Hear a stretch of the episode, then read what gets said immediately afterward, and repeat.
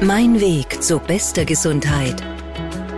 Der Gesundheitspodcast von Cinecura und OptimaMed. Wir sprechen heute über ein doch relativ neues Phänomen Post-Covid, weil es das Virus und die Erkrankung in dieser Form einfach noch nicht allzu lange gibt. Wenn ich jetzt mal in die Runde frage, wie gut war die medizinische Community Ihrer Meinung nach auf diese Herausforderungen vorbereitet? Jetzt mit Blick auf Österreich, vielleicht aber auch weltweit, welche Lehren und Schlussfolgerungen können da jetzt direkt mal daraus gezogen werden? wenn man das gesamte Bild betrachtet, nicht so schlecht vorbereitet. Wir hatten nach, ich glaube, zehn Monaten einen Impfstoff, der wirksam ist, der verträglich ist. Das ist eine enorme Leistung medizinisch. Übrigens auch eine enorme technische Leistung, dass wir große Teile des öffentlichen Lebens halt mit Homeoffice, äh, Teleschooling und so weiter aufrechterhalten konnten und ein Teil unserer sozialen Funktionen auch noch immer möglich war dadurch. Also von daher hat man schnell reagiert und ich denke, vielleicht das Bestmögliche aus der Situation gemacht. Es ist ein neuer Virus, extrem schwer einzuschätzen, aber es ist auch vieles passiert. Wenn ich mir an den Anfang der Pandemie erinnere, ähm, war das ein holpriger Anfang, ein Prozess bis zur Impfstoffentwicklung. Ähm, es gab nicht genug Masken, es war nicht vorbereitet auf so eine Menge an Patienten, auf diese schwerkranken Patienten, diese jungen Patienten, die gekommen sind.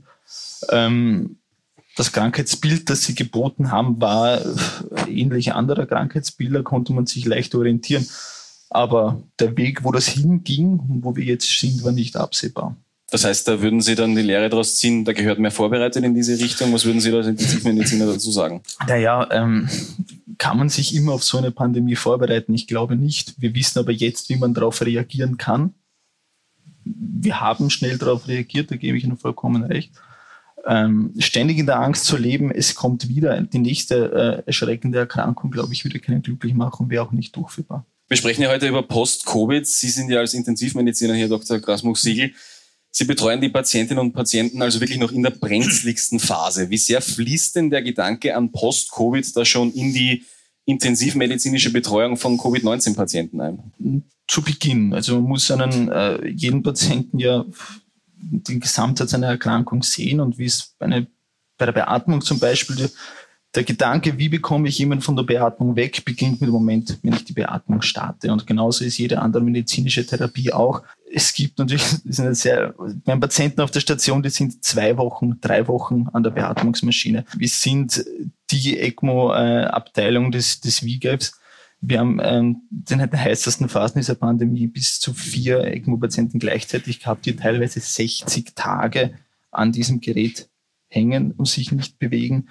Ähm, wir beginnen mit Tag eins nicht über diesen Patienten mit der Atemphysiotherapie, mit äh, der Remobilisation, mit Elektrotherapie.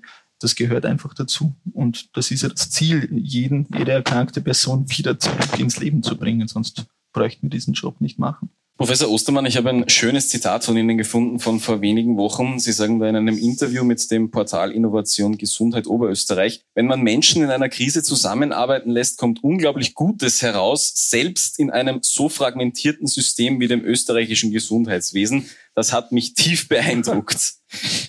Ja, also Sie, Sie schmunzeln schon. Würden Sie dieses Urteil auch in Bezug auf die Post-Covid-Rehabilitation in Österreich fällen? Ja, das das würde ich sogar, würde ich sogar uneingeschränkt tun. Ja, und äh, ich glaube, an der Stelle ist es auch wichtig, es geht jetzt da gar nicht darum, Dinge schöner zu reden, als sie sind, ja, oder auch kritischer zu sein da und dort. Ja. Für normal hat unser Gesundheitssystem Anpassungszyklen, ja, die eher im Bereich von Monaten, aber was wir eher beobachten, sind in Wirklichkeit Jahren stattfinden. Ja? Und Gesundheitsreformen finden überhaupt in Legisl Legislaturperioden statt. Und äh, wenn ich mir die Diskussionen noch anschaue, oder vor sechs, sieben Jahren, was um die Errichtung von und Etablierung von Kinderrehabilitation ging. Und das war ja auch ein Thema. Ja, da erinnere ich mich an Diskussionsprozesse, die wirklich hin und her gegangen sind, ja, bis man dann endlich ausgeschrieben hat. Und das war ein Prozess, der wirklich sehr, sehr lange gedauert hat. Und äh, das ist jetzt vielleicht wenn man so will, der Vorteil der Pandemie, die eben so ein kollektives Ereignis sind, ja, dass wir wirklich rasch beginnen, aufeinander zu hören und auch äh, Versorgungsebenen miteinander vernetzen. Ja, das heißt nicht, dass es da und dort äh, Schwierigkeiten gibt und das heißt nicht, dass wir durchgängig die Patientinnen und Patienten immer so an der Hand führen, ja, dass wir wirklich das Optimum aus einem Versorgungspfad zwischen den einzelnen Ebenen herausholen. Aber an sich ja, waren wir in den Reaktionszyklen auch im Gesundheitssystem äh, ungemein schnell und äh, die Diskussionen verlaufen jetzt auch strukturiert.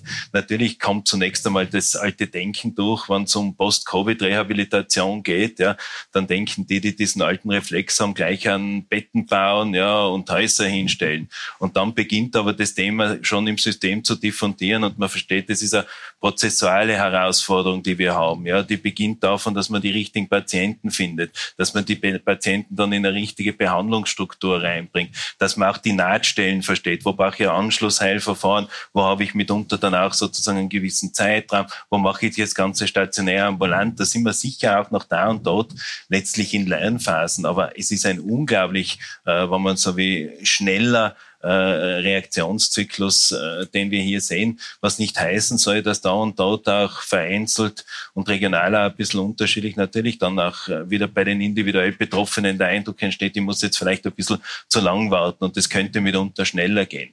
Aber wir haben an sich und die, also die Begeisterung soll nicht zu groß sein, weil das Ereignis natürlich eines ist, das uns noch Klar, ja. beschäftigen ja. wird, ja, und, und für Euphorie ist es definitiv äh, definitiv noch zu früh. Aber was haben wir gesehen? Ein funktionierendes Sozial- und Gesundheitssystem kann wirklich Leistungen erbringen und wir können auch ganz, ganz schnell wirklich auch in, in eine Anpassung, in eine Anpassung kommen.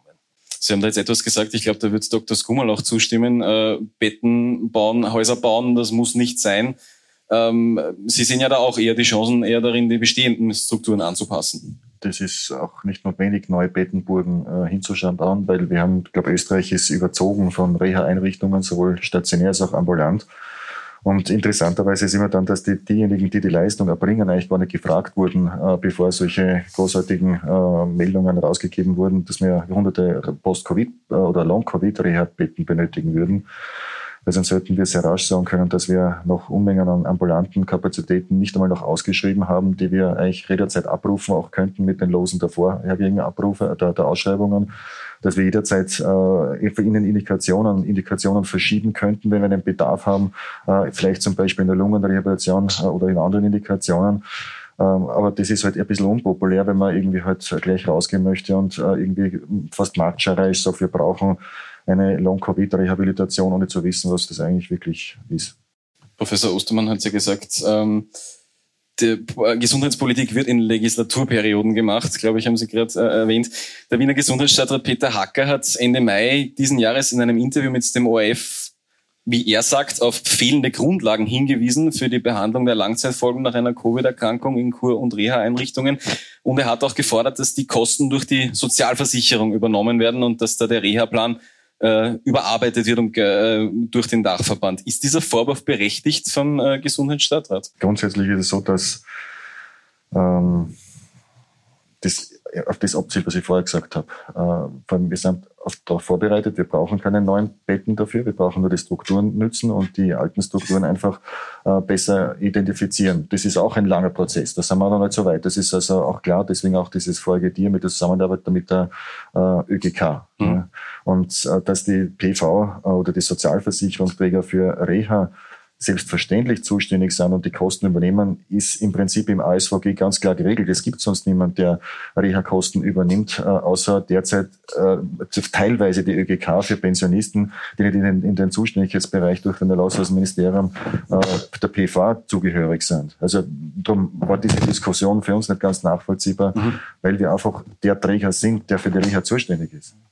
Professor Grevenner, möchten Sie noch was ergänzen? Ich glaube, was immer auch vergessen wird, ist, wenn man zusätzliche Häuser noch in die Pampa knallt. Ja? Wir hätten ein enormes Personalrekrutierungsproblem. Also ich werde von allen möglichen Reha-Einrichtungen angefragt, ob es Ärztinnen, Ärzte, Pflegepersonal gibt, Therapeutinnen, Therapeuten, Sportwissenschaftler, was auch immer, bis zu Rezeptionskräften, die dort arbeiten möchten, weil es einfach schwierig ist, jetzt schon, das muss man offen aussprechen, qualifiziertes Personal an den Standort zu bringen. Also ich verstehe das auch, ich verstehe auch diese, diese, diese, dass in den Formenkreis indikationsspezifisches gemacht wird. Das ist ja nicht nur wirtschaftlich, sondern einfach äh, vernünftig vorausschauend. Hast du Personal für uns? ich bin zufrieden mit meinem Job, wie genannt. Professor Krivena, Sie haben ja auch gemeint in Ihrem Vortrag, dass da gut wäre, wenn, wenn beim, bei den Arbeitgebern äh, schon einiges passiert, wenn, in, wie Sie ja vorzeigen mit Ihrem Projekt. Wie groß sehen Sie denn die Bereitschaft da wirklich bei Betrieben in Österreich hier mitzuwirken? Also die Bereitschaft ist sicher groß. Wir sind ja auch gesetzlich verpflichtet als Arbeitgeber, dem Arbeitnehmerinnen-Schutzgesetz Genüge zu tun. Wir wissen, es gibt zu wenig Arbeitsmedizinerinnen und Arbeitsmediziner österreichweit, um eigentlich die Präventionszeiten wirklich dem Gesetzesauftrag zu erfüllen. Äh, was ganz wichtig ist aber, dass der Mindset in die Betriebe reinkommt, Freunde, eure Arbeitnehmer sind nicht nur da das Arbeiten und dann heimgehen und am nächsten Tag wieder kommen, sondern die sind auch ein wirtschaftliches Potenzial für euch. Ja? Äh, äh, wir wissen das, also im, im, medizinischen Bereich wissen wir das, äh, bei den Nachtdiensträdern. Also wenn da zu viel Ausfall ist, wird's eng, weil dann müssen viele Leute sehr lange Zeit viele Nachtdienste machen. Das ist auch nicht gesundheitsförderlich. Also ich glaube, wenn wir den Mindset überall haben, wird auch der Arbeitsmedizin, der Betriebsarzt, sagen wir es jetzt einmal so vor Ort aufgewertet und der könnte eine super Schnittstelle oder Nahtstelle sein eben in Richtung Reha. Nur ich glaube, da ist die Kommunikation, ich bin jetzt in beiden Fächern zu Hause. Ja, ja Sie sind da nicht so einfach. Genau, ja. Es ist am 1. Oktober, 2. Oktober der Arbeitsmedizinische Kongress. Die ärztlichen Disziplinen müssen auch richtig lernen, miteinander zu reden und wissen, dass ihnen die anderen nicht immer was wegnehmen wollen, sondern dass eh genug für alle zum Arbeiten da ist. Also ich glaube, das ist ganz wichtig. Also, dass die Arbeits-, die, der Betriebsarzt eigentlich, wenn man so will, eine Art Triage, wenn ich jetzt einen Notfallsbegriff nehme, macht und rechtzeitig die Leute identifiziert, bevor es ganz krank sind, dass die in die Reha kommen. Im Sinne einer wirklichen Tertiärprävention, was ja Aufgabe der Reha ist. Professor Ostermann, möchten Sie noch was ergänzen? Nein, ich glaube, das veranschaulicht nur sozusagen die vielen Ebenen die, die, die, die, die quasi die Pandemie in der Gesundheitsversorgung im weiteren Sinne berührt. Und äh, wir sind natürlich gefordert, dann letztlich auch äh, die Schlussfolgerungen abzuleiten. Ja. Äh, das wissen Sie alle, die, äh, die Krisenpläne macht man zwar auch im Vorhinein, ja, aber eigentlich immer im Hoffen, dass viele Krisen auch nicht eintreten. Ja. Und mir hat ein bisschen Ihre Einstiegsfrage zunächst zu denken gegeben, ja, weil wir uns auch alle gefragt haben, ja, was passiert da im Jänner, Februar 2020, ja, ab wann schreit die WHO äh, sozusagen zum ersten Mal Alarm und das ging ja dann relativ schnell sozusagen von dieser Epidemie in die Pandemie hinein.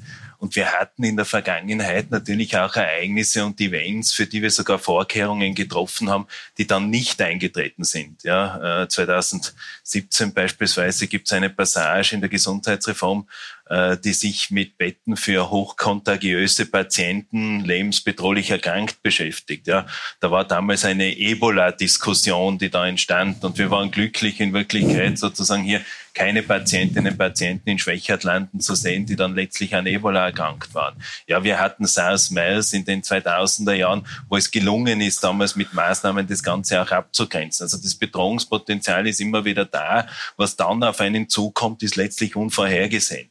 Und was wir jetzt natürlich machen müssen, das ist jetzt wahrscheinlich noch zu früh, aber spätestens im nächsten Jahr sollten wir ein bisschen auch die Bewegung nutzen und das Ganze vielleicht auch in integrativen Plänen ja, äh, äh, hineinzubringen, letztlich systemisch. Ja. Jetzt äh, bin ich Vertreter eines Hauses, äh, die da redaktionell sehr, sehr viel vom österreichischen Strukturplan Gesundheit verantworten, der diese Ebenen zumindest einmal planerisch adressiert. Ja, aber es wird künftig natürlich auch spannend sein, wirklich über die Planvorgaben nach den einzelnen Versorgungsstufen, meinetwegen äh, für die Fachrichtung Innere Medizin, auch Überlegungen anzustellen, vielleicht Transformationsregeln, wie wir es in andere Versorgungsbereiche auch hinein haben. Was tue ich jetzt, wenn ich beispielsweise vermehrt Personen auf Intensivstationen äh, zu behandeln habe? Aber nicht nur. Das Gleiche kann ich im Bereich der Rehabilitation tun. Das Gleiche kann ich auch tun, wenn es darum geht, Prozesse zu, zu gestalten. Wie binde ich den niedergelassenen Bereich ein.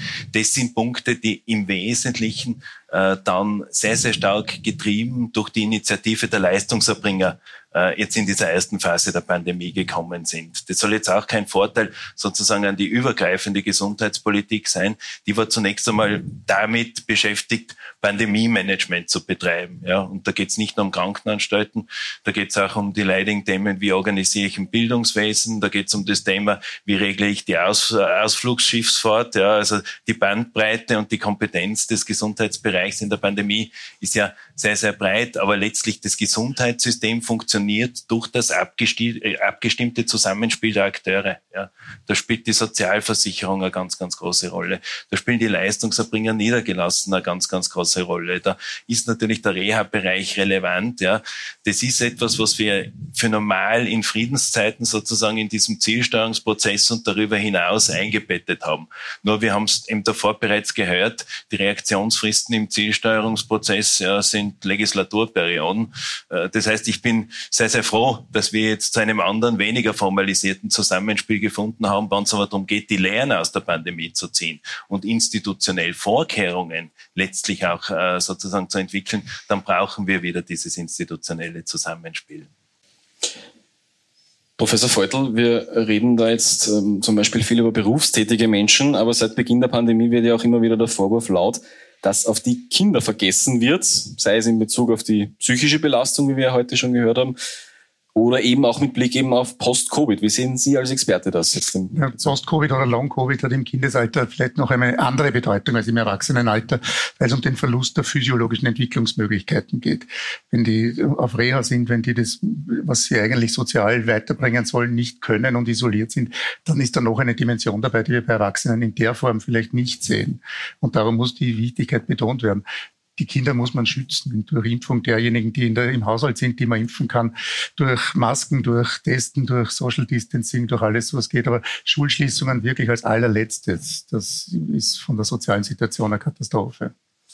Sie erwähnen da ja schon das Thema Impfungen. Es gibt ja laufend neue Studien und Untersuchungen, die sagen, ja, eine Impfung schützt auch vor Post-Covid, vor Langzeitfolgen bis zu einem gewissen Grad.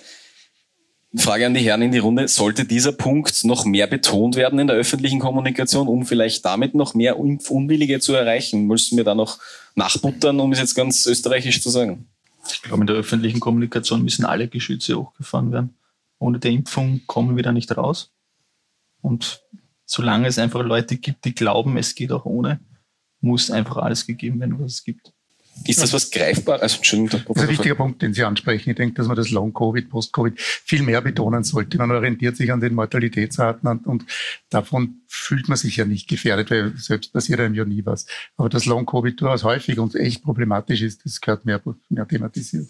Ist das was Greifbares für die Menschen, glauben Sie? Es ist ja relativ diffus. Wir haben heute viele, viele Symptome gehört, die da reinfallen. Glauben Sie, dass sich die Menschen da was darunter vorstellen können und sagen, ja, okay, ich lasse mich deswegen impfen?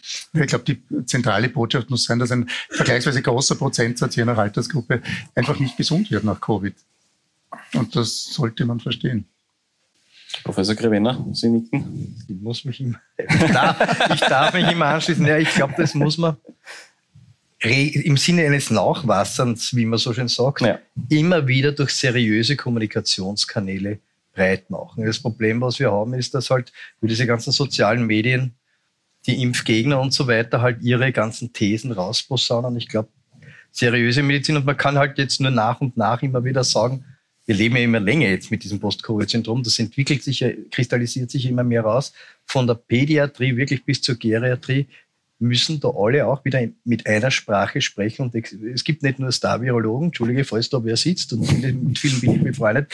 Es gibt überall Opinion-Leader und die müssen gemeinsam auch äh, das immer wieder thematisieren. Und dann geht das schon in die Köpfe rein. Also da bin ich ganz überzeugt. Weil wenn ich, Kinder und Jugendliche können das ja auch haben, so viel ich weiß. Und äh, wie gesagt, also da sagen ja die Leute, ja, die Kinder sterben nicht dran, die kriegen jetzt, aber Post-Covid-Syndrom wird wahrscheinlich, ich bin selbst Vater von drei Kindern, keiner sich wünschen bei seinen Kindern, werden sie sich schnell entscheiden. Also, ich habe es zuerst äh, in meiner Präsentation gebracht, ja. 6 bis 10 Prozent sind das ist ein Wahnsinn eigentlich. Das ist richtig viel. Das ist ein Wahnsinn eigentlich. Also das ist ja, sind ja genommene zu, letzten Zukunftschancen, weil das passiert ja auch in der Entwicklungszeit, wie Sie gesagt ja, haben. Also Professor Ostermann, Sie haben, Sie haben was, äh, eine Anmerkung gehabt? Ja, also ich möchte da kein, kein Showstopper sein, ja, weil das Thema so unglaublich wichtig ist. Aber ich glaube, äh, dass man sich auch eingestehen muss, es ist kein einfaches Thema. Ja, also letztlich, selbst wenn jetzt da äh, äh wird da versuchen, sozusagen mit, mit großen Kampagnen zu agieren, die es zweifelsfrei auch braucht. Ich glaube, für die erste oder für die nächste Stufe ist es wichtig zu unterscheiden zwischen den Personen, die noch impfskeptisch sind und denen, die sich gar nicht impfen lassen. Da gibt es mittlerweile relativ gute Paneldaten, ja, wo man die Gruppen auch identifizieren kann. Und dann bei den impfskeptischen Personen gibt es wahrscheinlich ganz, ganz unterschiedliche Mechanismen, die wirken. Ja. Die eine Person wird vielleicht mehr auf individuelle Risiken abstellen. Wenn ich sage, du hast ein Risiko, das ist so groß, dass du erkrankst. Das Risiko ist dann in weiterer Folge so groß, dass du schwerwiegende Folgen hast. Ja. Und äh, die unwahrscheinliche Situation nach einer Impfung, ja, äh, Impfreaktionen zu haben oder sogar irgendwelche schwerwiegenderen Reaktionen ist so groß. Und wenn man das in Verhältnis setzt und wenn es vielleicht Ärztinnen, Ärzte, Gesundheitspersonal machen, ja, die da gute Gelegenheit haben zu sprechen, ja, dann ist es vielleicht ein bisschen so noch ein kleiner Gamechanger, der uns möglicherweise halt die fünf oder zehn Prozent äh, in den Altersgruppen bringt, äh, die uns momentan eher sozusagen mit Sorgenfalten auf den Herbst und insbesondere auf die Auslastung in den Intensivstationen blicken lassen. Natürlich sind dann die 80 Prozent äh, plus wünschenswert und natürlich brauche ich dann auch Mechanismen, den Diskurs, den Diskurs zu drehen. Ein Punkt, weil wir uns da eingangs drüber unterhalten haben, glaube ich, den man in der Solidarität der Bevölkerung nie vergessen darf. Ja. Äh, wir haben einfach eine Gruppe der 0- bis 12-Jährigen, die sich derzeit nicht schützen kann ja, oder durch eine Impfung auch nicht geschützt werden kann. Ja. Wir diskutieren häufig darüber, ob es vertretbar ist, Kinder zu impfen oder nicht. Man muss sich aber an sich die Frage natürlich auch stellen, ist es vertretbar oder was ist die Begründung für eine Gesellschaft, letztlich hier zu sagen, es gibt eine Gruppe, die wir einfach momentan nicht schützen können und wir haben hier sozusagen relativ wenige, wenige Mechanismen. Deswegen glaube ich, ist es besonders wichtig, was der, äh, was der Kollege, Kollege Feitel hier auch sagt. Ja, die, die, die Situation ist immer ein bisschen anders dann zu bewerten, sobald ich natürlich wirklich mit Impfstrategien äh, da entsprechend, äh, entsprechend vorgehen kann. Aber das setzt uns unter Herausforderungen, setzt auch viele andere Staaten unter Herausforderungen, was man europäisch sieht bei den Impfungen. Ja, es gibt Länder, die eine größere Impftradition haben, ja, äh, auch ein bisschen mehr sozusagen oder offenbar auch ein bisschen einen besseren öffentlichen Diskurs hatten, der nicht ganz so zerfleddert war äh, wie der unsrige, weil ja quasi eine Impfaussage dann fast auch schon sozusagen mitunter äh, politisch von der einen oder anderen Seite vereinnahmt wird. Also da gibt es einfach Länder, die sozusagen ein bisschen einen weniger konfrontativen politischen Diskurs haben, die offenbar da mhm. Einen, einen Vorteil hatten. Und äh, was man auch ein bisschen sieht, glaube ich, wenn man sich die Daten anschaut, ja, äh, die Länder, die schon relativ früh äh, mit Delta zu tun hatten, mehr oder weniger Delta zeitgleich im Peak hatten mit der äh, flächendeckenden Verfügbarkeit von Impfstoffen. Ja, das betrifft jetzt insbesondere Spanien, Portugal. Ja, die haben dann wirklich sozusagen hier auch ein gutes paralleles Argument gehabt. Ja, uns ist über den Sommer ein bisschen sozusagen der Druck ja äh, abhanden gekommen, letztlich dann auch äh, der Bevölkerung immer zu signalisieren, äh, dass die 60 Prozent nicht reichen, weil unsere Fallentwicklung halt zumindest im Juli äh, noch relativ komfortabel war. Das sind aber vielfältige Mechanismen und natürlich ist dem allen, ist dem allen zuzustimmen und ich glaube, es braucht auch viele Stimmen, die gemeinsam aufstehen, ja, in unterschiedlichsten Ebenen und halt letztlich äh, versuchen auch äh, an die anderen Menschen zu appellieren. Es ist nämlich auch, was man immer ein bisschen vergisst, es ist ja nicht nur der individuelle Akt, sondern es ist einfach auch ein ganz, ganz großer Akt der Solidarität. Wenn wir das noch beim Thema Kinder bleiben, der Impfstoffhersteller BioNTech möchte in den nächsten Wochen laut eigenen Angaben die Zulassung für einen Impfstoff für Kinder ab fünf Jahren schon beantragen. Professor Feutel, Sie als äh, Experte für Kinder wirklich, ist das für Sie ein notwendiger Schritt, auch mit Blick auf Post-Covid jetzt? Ja, absolut. Also ich denke, sobald hier Daten vorliegen, die halbwegs belastbar sind, wird man das auch off-label anbieten in den Ordinationen. Ein wichtiger Schritt ist das.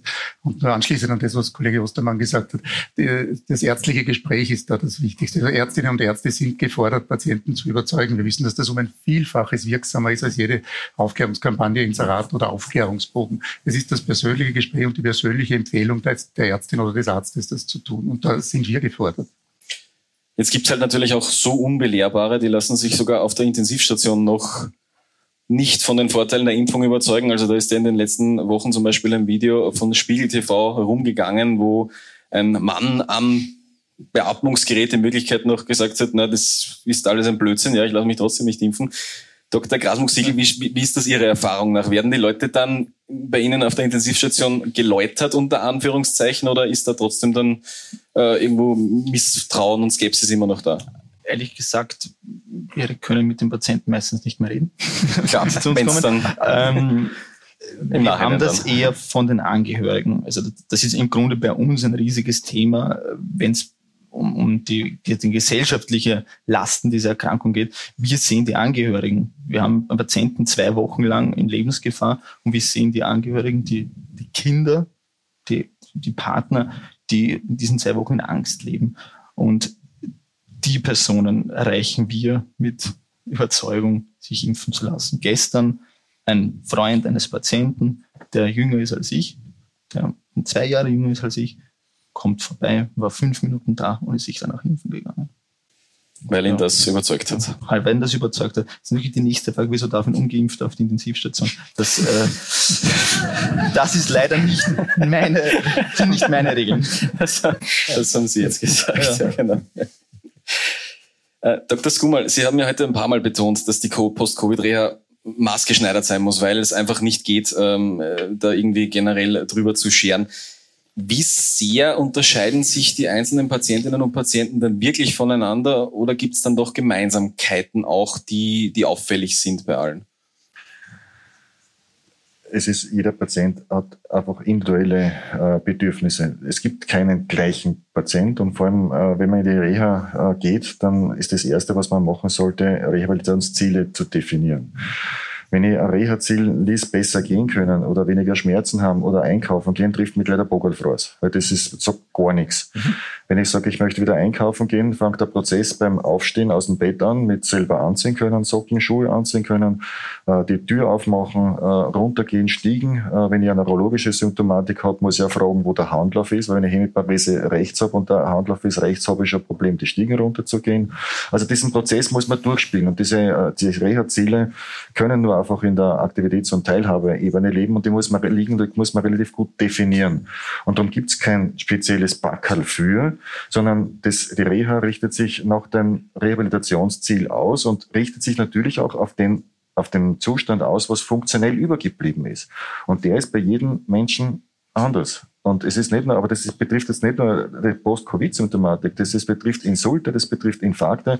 Äh, ich, das Lustige für mich ist immer, die Reha hat bis vor einem Jahr niemand interessiert in Österreich. Also die Politik hat, äh, also das, wir haben nicht mehr gewusst, dass es Reha ist und das ist Kur. Ja. Äh, und jetzt reden alle über Reha, genauso wie Virologen und Teamchefs und was immer auch irgendwo Tausende da sind. Und nämlich so über die Reha, dass man sich eigentlich denkt, redet jetzt von der Reha? Äh, und das ist einfach für mich so spannend, dass äh, hier so unterschiedliche ähm, Wege eingeschlagen, also uns vorgegeben werden sollen, die dies aber wissen, wie es funktioniert, äh, nicht funktionieren können. Und wir haben unsere 17 Einrichtungen mit einem 125 Vertragspartner, ambulant und stationär, wir haben es geschafft, die Reha über diese Pandemiezeit zu bringen, ohne dass wir irgendwelche riesen Cluster entwickelt haben, äh, die ein riesen weiteres Problem gewesen wäre. Also mhm. glaube ich, sollte man vielleicht die Partnerbetriebe, wie zum Beispiel Optima mit, mit einem Raxblick, wenn es um Lungenreha geht, oder die, das Reha-Zentrum Hochegg oder Weiher oder PV fragen, ja, aber nicht irgendwie gleich rausgehen und schreien, wir brauchen, wir brauchen, wir brauchen, obwohl bis vor einem halben Jahr gar nicht gewusst habe, dass äh, die Reha Kakur ist. Professor Ostermann, Sie nicken auch wieder ganz, ganz, ganz enthusiastisch. Nein, das ist. Äh, no, das enttäuscht mich jetzt. Und auf der anderen Seite, glaube ich, wissen wir auch alle, dass uns das einfach auch alle befasst. Ja, das ist vielleicht die Lehre der Pandemie, dass man so viele unterschiedliche Betroffenheiten hat auf unterschiedlicher Ebene. Das löst jetzt die, die Reha-Thematik und den Leidensdruck äh, des Kollegen Kummerl natürlich nicht, nicht, nicht auf. Ja, aber aber wir, wir, wir sind natürlich alle nicht nur als, oder Sie auch, ja, nicht nur als Health Professionals betroffen, ja, sondern Sie sind natürlich in Ihrem Umfeld betroffen, Sie sind privat betroffen. Ja, Sie halten sich hoffentlich alle an die Empfehlungen und Maßnahmen, äh, die da und dort existieren. Ja, und unser ganzes Leben hat sich einfach äh, ungemein, ungemein verändert. Ja, und, und das ist vielleicht der Grund, ja, weswegen die aktuelle Phase ja, für uns nochmals herausfordernder ist. Es ist auch viel komplexer geworden letztlich. Ja. Man hat eine Impfung, die wird aber dann nicht so nachgefragt. Man hat die Möglichkeit zu testen. Wenn man im Schnelldurchlauf ja, äh, sozusagen wirklich äh, ganz, ganz unterschiedliche Episoden im Gesundheitssystem äh, durchlebt. Ja. Und, und, und, und in dem Sinne, glaube ich, äh, ist es jetzt auch wichtig, dann nach Covid die Dinge auch wieder ein bisschen zu, zu strukturieren und zu ordnen. Das, das, das wird eine ich glaube, dass das auch eine ganz eine positive Aufgabe sein kann letztlich. Ja, man braucht da wahrscheinlich nochmals das letzte Quäntchen an Energie, aber zu sagen, was haben wir gelernt, ja, äh, wie sehen wir durchgängig letztlich Patientinnen, Patientenkarrieren, auch wie, wo geht die Reha letztlich auf die stationäre Versorgung in den Spitälern zu, mehr oder weniger. Wie binden wir die niedergelassenen Allgemeinmedizinerinnen, Allgemeinmediziner ein? Die ÖGAM hat gerade eine Leitlinie herausgegeben, wie sie mit Post-Covid entsprechend umgehen, äh, umgehen kann. Also an sich sind das Protokolle Prototypen, wie man gut und modern Gesundheitsversorgung organisiert. Das heißt, im Optimalfall nehmen wir von dieser Diskussion über Post-Covid-Reha auch etwas für andere Gesundheitsbereiche mit. Wenn's, wenn's perfekt wir, wir sollten uns in einer Veranstaltung, die über Reha geht, diese Überheblichkeit leisten. Ja, diese Überheblichkeit leisten wir uns. Da stimme ich Ihnen zu, Dr. Skummer. Ja, Frage an die Runde, wenn wir heute hier rausgehen nach dieser Veranstaltung, was ist denn jetzt der eine Schritt, der vielleicht als nächstes am wichtigsten und dringendsten notwendig ist in Bezug auf Covid-19 und eben Post-Covid in Österreich in den nächsten Wochen, Monaten, vielleicht auch längerfristig gesehen auf Jahren? Was ist da jetzt Priorität Nummer eins? Ein, ein, Schritt soll es sein. Ein Schritt. Ein Schritt für jeden. Ja, der nächste Schritt wäre sicher die Awareness zu, erheben, zu erhöhen, was Long-Covid betrifft. Es wird nach wie vor nicht ernst genommen, nicht genügend ernst genommen, völlig unterschätzt. Jeder glaubt ja, im schlimmsten Fall bin ich ein bisschen auf der Intensivstation und gehe dann eh wieder gesund zu Hause. Und das ist es einfach nicht. Allein schon die Aussage, ein bisschen auf der Intensivstation ja. natürlich, genau, ja. Das ist, das ist ein krasses dichotomes Denken. Entweder überlebe ich die Krankheit auf der Intensivstation ein bisschen oder ich sterbe dann. Das, die Bandbreite ist weiter. Und wenn wir uns anschauen, wie viele Leute nach einem Intensivstationsaufall im nächsten Jahr wieder zurück in ihren Beruf gehen, dann wissen wir erst, was das bedeutet, Intensivstationsaufenthalt. Ja. Ich hatte eine Knieverletzung, hatte zwei Wochen konnte ich mein Bein nicht bewegen. Das war ewig gebraucht, um wieder meine sportliche Fitness zu bekommen. Wenn sich vorstellt, zwei Wochen nichts zu bewegen, das ist ein, das verstehen, versteht die breite Bevölkerung nicht, was das bedeutet.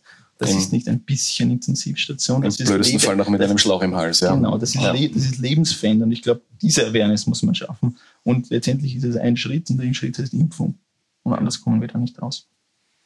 Professor Ostermann?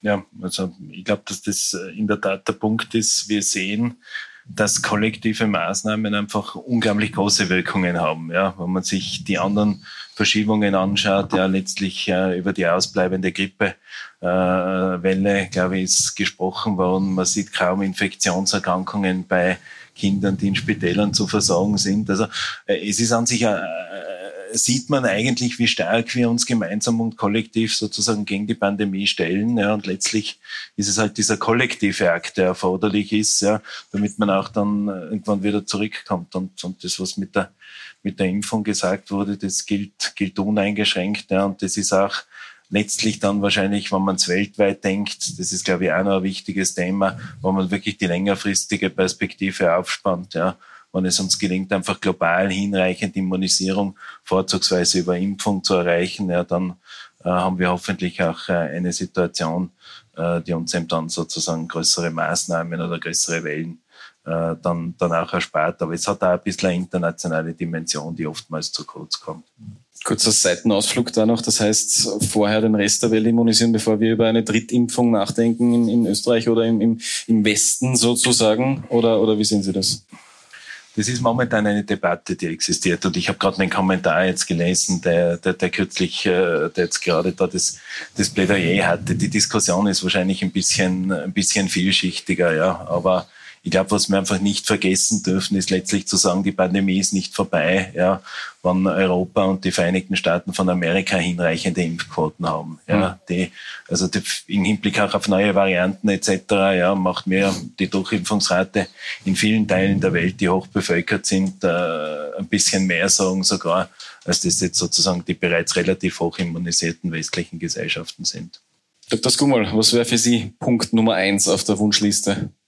Nach heute. Zusätzlich zu dem Gesagten äh, denke ich, dass man trotz der ganzen Covid-Diskussion nicht auf alle anderen Patienten vergessen darf, mhm. äh, die ja äh, eine weit größ noch viel größere Gruppe sind, äh, die ja ebenfalls massive Bedürfnisse haben. Und äh, das, was für mich immer so ärgerlich ist, es hat nie irgendwer sich gekümmert, ob ein Onkologiepatient äh, ein Chronic Fatigue Syndrom hat nach seiner Erkrankung. Und jetzt sprechen alle über Chronic Fatigue für die Covid-Patienten. Äh, und wir sollen jetzt, weil sich ein Haufen Patienten nicht impfen lassen, massenweise Programme rausfahren für Chronic Fatigue-Syndrome. Aber bei den onkologischen Patienten hat das eigentlich bis jetzt niemand wirklich großartig gekümmert, außer es in der Reha halt dann dort dementsprechend aufgefallen und auch behandelt worden. Das Gleiche gilt für viele Psyche, andere psychischen Erkrankungen, wo wir weit entfernt sind von einer wirklich durchgängigen Regelversorgung und, und, und. Also das ist eigentlich, wäre der Schritt wieder irgendwann einmal, sich auf die zu fokussieren, die, auch ein, die ebenfalls aber halt äh, nicht in die Gruppe der jetzt sehr diskutierten Covid-Patienten fallen. Das heißt, den Fokus da wieder ausweiten. Professor Krevena? Gibt so tolle Vorredner. Das ist natürlich schwierig als Die haben ja in nicht so einer das Runde. Wort, Ja. sondern die Wörter, die Worte aus dem Mund genommen. Also dem ist nichts hinzuzufügen. Ich glaube, das ist das perfekte Schlusswort. Wir haben einen schönen Nachthimmel heute. Vielleicht haben wir eine Sternschnuppe, die die Wünsche erfüllt. Vielen Dank für ein sehr anregendes Gespräch am Schluss noch. Vielen Dank ans Podium. Dankeschön. Mein Weg zu bester Gesundheit. Der Gesundheitspodcast von Cinecura und Optimamed.